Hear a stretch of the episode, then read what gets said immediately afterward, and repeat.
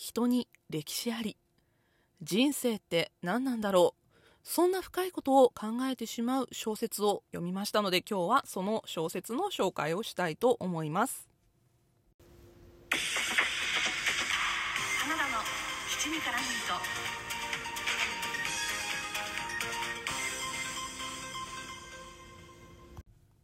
皆さんこんばんは。推しを全力でコひいきする系の人花田花ですこの番組はふとした瞬間に頭の中をいっぱいにするそんなありとあらゆる私の推したちを雑多に語るラジオです。今回お今回お話しする小説は第45回スバル文学賞受賞作品の永井美美さんの「ミシンと金魚」というお話です。この小説と私が出会ったきっかけなんですが春先ぐらいに雑誌ダヴィンチで紹介されていたのがきっかけでした。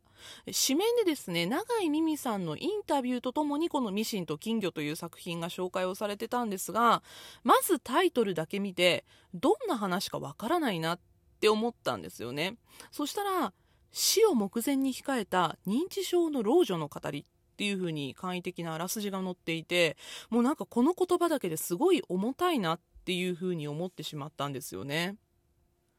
でインタビューを受けていらっしゃった永井美美さんがですねもう還暦手前の年齢の方なんですよ受賞当時56歳だったということで、まあ、それだけ年齢を重ねた方が受賞したこの作品、まあ、どんな話なんだろうというのが気になって書店で手に取った時に帯に私の大好きなクリープハイプの尾崎世界観さんの言葉が載ってたんですよ。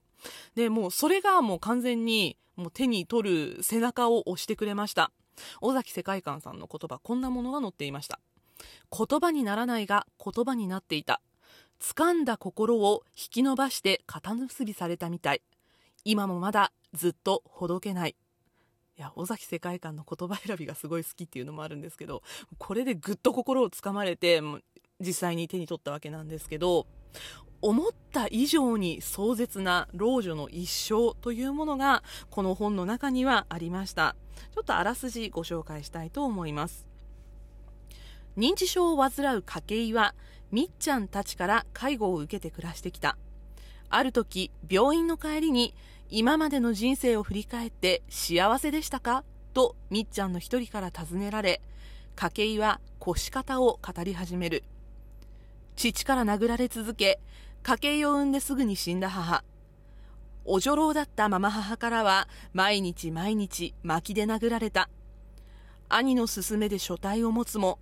息子の健一郎が生まれてすぐに亭主は蒸発。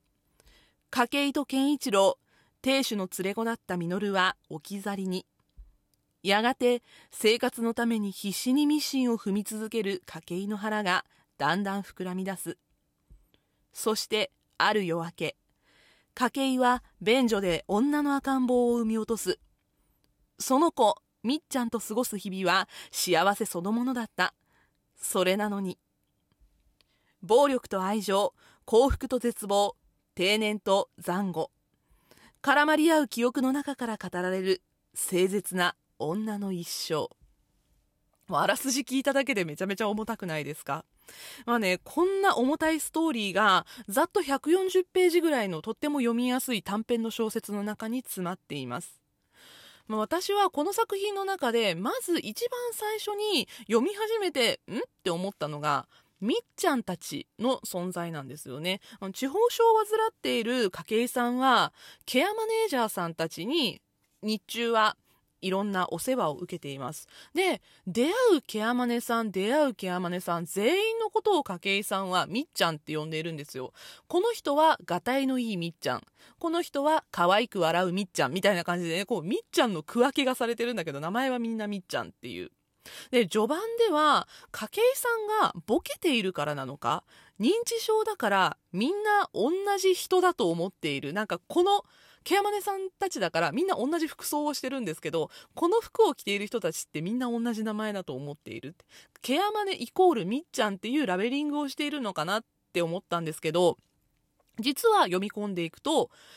ケアマネさんたちのことをみっちゃんって呼んでいるのにも理由があった。まあ、つまりはですね、あの、あらすじに出てくる娘さんの名前をケアマネさんたちにつけて呼んでいたっていうことになるんですが、これがどうしてみっちゃんなのか、答え合わせをされるシーンっていうのが、まあ、ラストの近くに出てきます。これがね、本当に鳥肌ものでした。で、まあ、その人生をずっと筧さんの一人称で語られていくっていうのがこの小説の特徴なんですけど筧さんのこの一人語りっていうのが圧巻なんですね。なんかどこの方言かわからない方言で結構語られていくんですが現在と過去を入り乱れてストーリーが進んでいきます。なので最初のうちは若干読みにくいかなって思うんですけどそうだな2 3 0ページ読んだところぐらいでもう没入してしまっていましたね。苦労の連続、絶望の中、もう本当に筧さんの人生ってとんでもない人生だし、ひどい人生なんだけど、そんな人生の中にも光を見つけようとする筧さんの生き方。これね、筧さんのセリフでこんなセリフがあるんですけど、悪いことが起こっても何かしらいいことが必ずある。っていう風に言ってるんですね。なので、どんなひどいことが起こっても前向きに進んでいく筧さんの強い生き方っていうのも感じました。でもね、筧さんの人生って、この小説の中で次第に終わりに向かっているっていうのもわかるんですよ。それがね、まあ、あの、デイケアとか、そういう、まあ、ケアマネージャーさんたちに、お世話をお願いしている立場だっていうところ、それとか、まあ、あの、ちょっとね、縁遠い家族にはなるんですけど、まあ、家族からも、介護を受けないと生きていけないっていうその筧さんの状況から、もう筧さんの命は終わりを迎えようとしているっていうのは、ストーリー上ね、分かってるんだけど、どうしても筧さんには幸せになってほしいなって思う気持ちを抱かずにはいられません。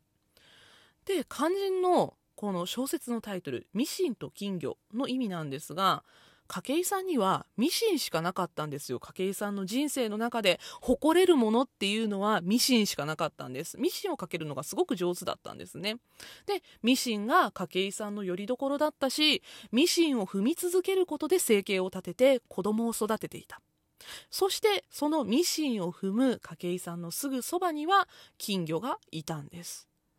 でね、このミシンと金魚っていうものが子育ての中でつながってくるわけなんですが、ミシンと金魚がつながったその瞬間、きっと筧さんの人生では、一番自責の念に苛まれてしまう出来事が起こってしまいます。それを知ってこのタイトルを見ると、そしてね、表紙の渦巻きを見ると、とっても苦しい気持ちになってしまいます。認知症に限らず、人間は忘れる生き物なのでしょうか？喜びも悲しみも幸せも怒りも愛も憎しみも筧さんだけではなくこの小説のストーリーに現れる特に老人たちの中ではこの気持ちたちが全て平らかになっていくように見えるんですね。まあ、筧さんもラストに進むにつれて、そういういろんな気持ちがスンと収まっていく瞬間っていうのがあります。そして筧さんに関わっている、筧さんの人生の中にいる、そして今生きている老人たち。っていうのがね、なんかそういう平らかになっていく、心が平らかになっていくっていうのが見えるんですが、